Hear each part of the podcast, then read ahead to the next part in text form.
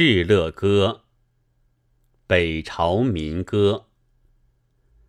敕勒川，阴山下，天似穹庐，笼盖四野。天苍苍，野茫茫，风吹草低见牛羊。南北朝民歌具有显著的差异。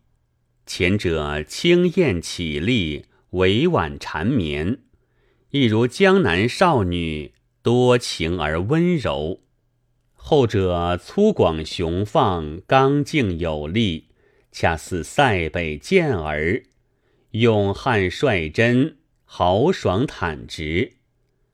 若用西洋美学概念来表示，前者属于优美的类型。后者则更具崇高的倾向。这种审美趣味上的差异，究竟是怎么造成的呢？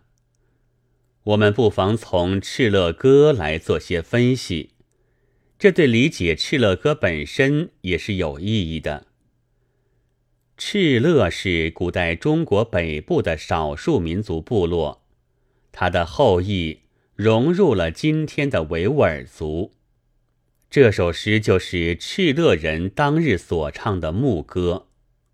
不过，北朝时敕勒族活动的地域不在今天的新疆，而是在内蒙古大草原上。前四句是对他们的生活环境的咏唱。敕勒川不知是今天的哪一条河流。而且，即使在当时，也未必是一个固定的专名，恐怕只是泛指敕勒人聚居地区的河川罢了。阴山又名大青山，坐落在内蒙古高原上，西起河套，东接内兴安岭，绵亘千里。敕勒人歌唱起他们所生活的土地时，就以这样一座气势磅礴、雄伟无比的大山为背景。就具体的地理位置而言，这样说未免有些含糊，但作为诗的形象，一开始就呈现出强大的气势和力量。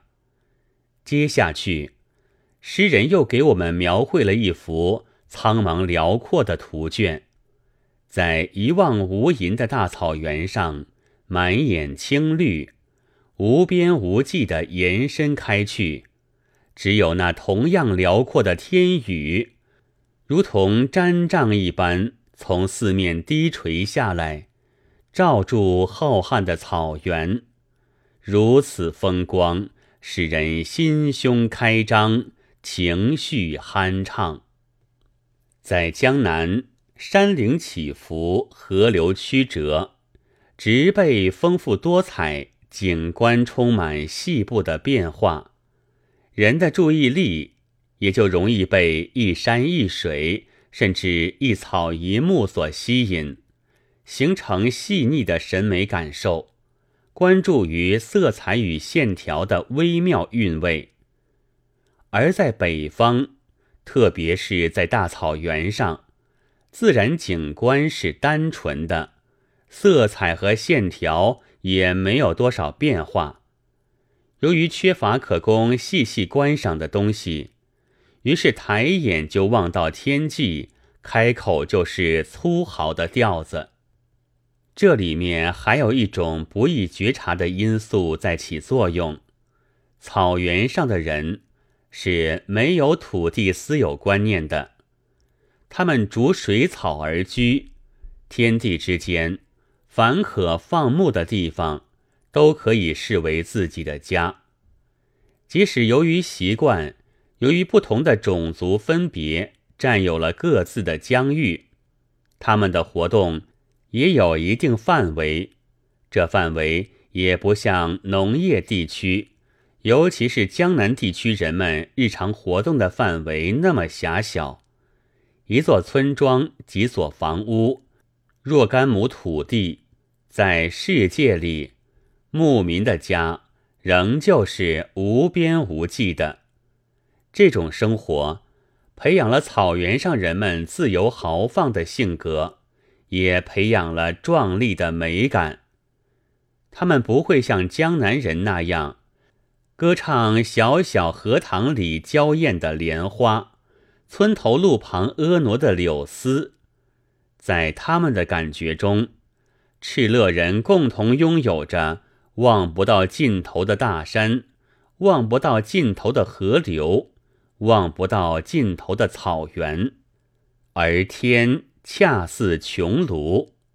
现在所说的蒙古包，笼盖着他们共同的家，他们便讴歌这样的家。天苍苍，野茫茫，仍然以浑浑浩浩的笔调写景，但这已经是为下一句做背景了。风吹草低见牛羊，是画龙点睛的一笔。我们看到，在苍苍茫茫的天地之间，风吹拂着丰茂的草原，时而在这里。时而在那里露出遍地散布的牛群和羊群，画面开阔无比，而又充满动感，弥漫着活力。诗没有写人，但读者不会不意识到，那遍布草原的牛羊的主人，勇敢豪爽的敕勒人，他们是大地的主人。是自然的征服者，只有他们才能给苍茫大地带来蓬勃生机，带来美的意蕴。在诗中，我们不但感受了大自然的壮阔，而更重要的是感受了牧人们宽广的胸怀和豪迈的性格。那是未被农业社会文明所驯服、所软化的，充满原始活力的人性。在文明发展的过程中，人不断得到新的东西，也不断失去原有的东西，因而，就像成年人经常回顾童年的欢乐，生活在发达的文明中的人。常常会羡慕原始文明的情调。敕勒歌在重视诗的精美的中国文人中，也受到热烈的赞美，原因就在于此吧。但是，当江南人向往草原的壮阔的时候，草原上的人们又何尝不向往江南的温媚？人类的生活极其丰富，美感也同样是丰富的。最可厌的态度，就是在各种不同的艺术风格之间，随意拿一种来否定另一种。敕勒歌是牧人的歌唱，而我们如今只能阅读他的歌词，而无法欣赏他的曲调，实在遗憾。一个著名的传说，也许可以稍微弥补这一遗憾。据说，在公元五百四十六年，统治中国北部的东魏和西魏两个政权之间爆发一场大战，东魏丧失数万，军心涣散。主帅高欢为安定军心，在宴会上命大将胡律金。唱敕勒歌，群情因之一振。这个故事令人想象，敕勒歌的歌声该是多么雄壮豪放。又据史书记载，这首歌词原是鲜卑语，很早就译成了汉语。但胡律金是敕勒族人，他应该会用敕勒语唱。大约因为东魏贵族多为鲜卑人，他才用鲜卑语演唱。也就是说，这首古老的歌词是经过了两重翻译的。那么，最初的歌词又是什么样的？真是令人神往。